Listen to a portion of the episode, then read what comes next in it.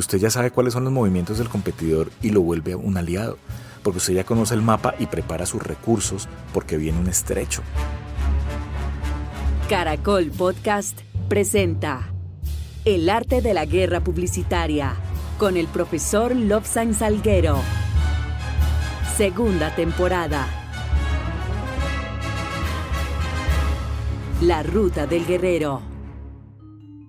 Hola, ¿cómo están? Mi nombre es Lobsan Salguero Barrera y esto es el podcast El arte de la guerra publicitaria, segunda temporada, La ruta del guerrero.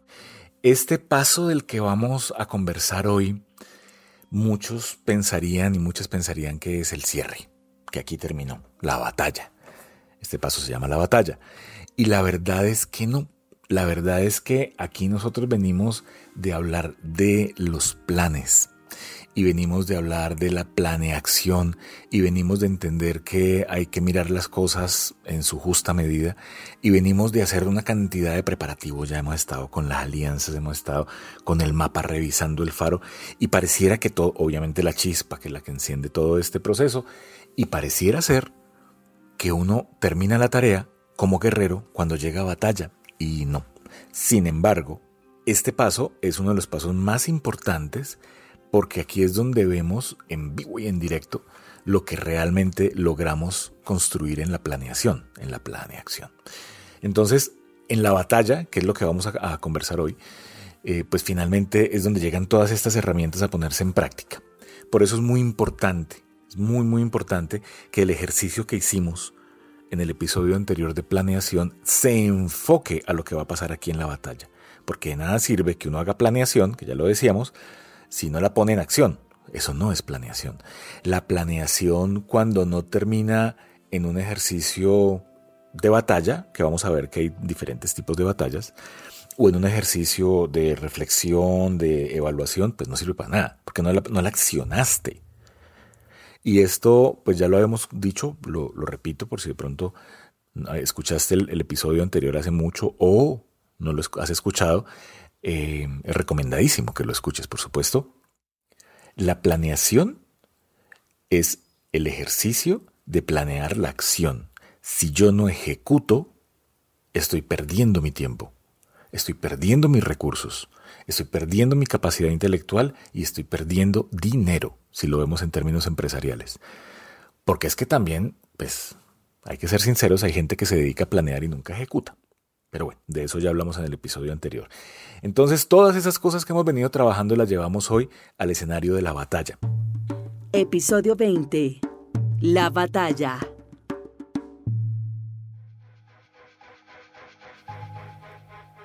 Y aquí hay algo que es muy importante y es que, pues finalmente, el arte de la guerra, que es de donde nacimos pues para poder llegar aquí a la ruta del guerrero, se supone que es como un instructivo, que es lo que le piden a Sun Tzu, y lo que le pide su jefe, su superior, es necesitamos tener un compendio de instrucciones, de situaciones que otros generales, otros militares puedan estudiar para que ganen.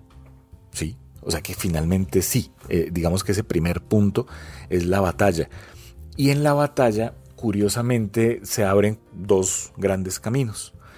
El primer camino es cuando yo decido meterme en, la lucha, meterme en la contienda. Es decir, sucedió algo, hay un cambio en el escenario, eso es como una posibilidad, hay un cambio en el escenario y frente a ese cambio en el escenario yo entro con todas mis herramientas que las conozco desde ese análisis de mi inventario, entro con todas mis herramientas y entro al choque. Eso es un camino. Y en ese choque pueden pasar muchas cosas, como fue una cosa que yo no tenía planeada y que llegó, o sea, que no la había visto y que tú llegó, pues en ese choque puede ser que yo gane, puede ser que yo pierda, puede ser que quedemos en las mismas. Entonces veamos los tres escenarios. Si usted gana, el otro siempre va a quedar con la espinita. Luego entonces, pues ahí ya te, te echaste un enemigo encima. Porque pues digamos que los seres humanos, claro, algunos son muy evolucionados, pero otros no. Entonces queda tu tranquilidad corporativa personal en manos del proceso de evolución de otro o de otra empresa. Imagínese la responsabilidad que eso es. Entonces, si usted gana, tiene ahí su problema. Y eso es corto, mediano o largo plazo que termina devolviéndose. Si usted pierde, pues queda usted débil, porque finalmente invirtió tiempo, invirtió recursos, puede ser plata, puede ser dinero, puede ser el capital humano, la tranquilidad, la autoestima, la salud mental, puso en riesgo territorio, puso en riesgo confianza, porque se metió en una pelea y perdió además. Y esto definitivamente no es bueno. Ahora, tercer escenario, quedaron igualitos. Tablas que llaman los ajedrecistas. Y si usted entró a una batalla en la que va a quedar en tablas, pues llegó otra vez al punto donde estaba, pero llegó menguado de recursos porque igual le tocó invertir recursos en la batalla para poder llegar a punto cero. Entonces, perdió de todas maneras, así haya quedado en tablas. Entonces lo que nos propone Sun Tzu, que es, digamos, tal vez su mensaje más sabio y más contundente y más conocido, es, abro comillas, el supremo arte de la guerra es someter al enemigo sin luchar. Oiga pues, va otra vez. El supremo arte de la guerra es someter al enemigo sin luchar. Cuando usted ha hecho un trabajo serio, profundo, importante, en la chispa, en la brújula, en el faro, en el mapa, hizo un buen análisis de su inventario, revisó las alianzas, entró a hacer planeación con todos esos recursos. Usted no tiene por qué entrar en batalla por una razón muy sencilla, porque usted ya sabe cuáles son los movimientos del competidor y lo vuelve un aliado, porque usted ya conoce el mapa y prepara sus recursos porque viene un estrecho, porque usted ha afinado su brújula. Y cuando usted afinó la brújula, usted lo que estaba haciendo era midiendo el mercado para ver dónde era más eficiente porque enfocó todos sus recursos de tiempo, de dinero, de capacidad intelectual, mental, espiritual hacia un solo foco. Si usted ya hizo todo eso, no tiene por qué entrar en batalla. El enemigo, en este momento, debería ser su aliado. O usted debería haber hecho un movimiento previo para que el enemigo dijera, no, yo con este no me meto, porque mire la capacidad y la fortaleza que tiene. Por supuesto, porque usted ya hizo un análisis de su enemigo y encontró los puntos débiles y antes de que ese enemigo actuara, usted trabajó en esos puntos débiles y le mostró su fortaleza, sus plumas. Entonces no tiene por qué haber batalla. Y la magia es esa precisamente. La magia del arte de la guerra y de esto pues que es la ruta del guerrero es precisamente que hagamos todo un trabajo previo para que llegado este momento usted no tenga que pensar en si va a perder, si va a ganar o, a empatar. Simplemente no hay batalla. El supremo arte de la guerra es someter al enemigo sin luchar. Esa es la propuesta que nos hace Sun Tzu. Claro, esto, por supuesto, mm, requiere un trabajo fuerte en la preproducción, en la previa, en el análisis, en la investigación, en las alianzas, en hacer la mirada hacia adentro, que es lo que hemos venido trabajando, pero pues esa es la idea. Esa es la idea. La idea es que precisamente usted pueda encontrarse con todas esas herramientas y no tener que entrar al proceso de batalla. Y esto es importante que lo tengamos en cuenta porque es que hay gente que le encanta la sangre, hay gente que le encanta la pelea, hay gente que es feliz en la batalla, hay gente que es feliz sacando su macho alfa o su hembra alfa y mostrando que es fuerte, que es poderoso, que puede hacerlo todo, que nadie está a su altura y esa gente hay que dosificarla porque nos funciona muy bien como líder, pero cuando ya toma esas decisiones y pone en riesgo a nuestra empresa o nuestro capital, ahí ya la cosa no es tan chévere. Eh, ¿Y qué pasa cuando es uno mismo? Cuando no estamos hablando de una empresa, sino desde lo particular. Pues resulta que ese macho alfa, esa hembra alfa, esa persona que está buscando sangre, que le gusta la guerra, no sé qué, también está dentro suyo. También hace parte de su sombra, de su inconsciente. Y ese personaje precisamente es el que hay que aprender a dosificar. Ahí ya entramos en otro territorio, que es entrar a, mirar el tema de la sombra que nos plantea Jung, el psicoanalista, para entender que muchas veces ese personaje tóxico y nocivo es uno mismo, que está metida ya la personalidad y que hay que sentarse, analizarla y conversar con ella y hacer acuerdos.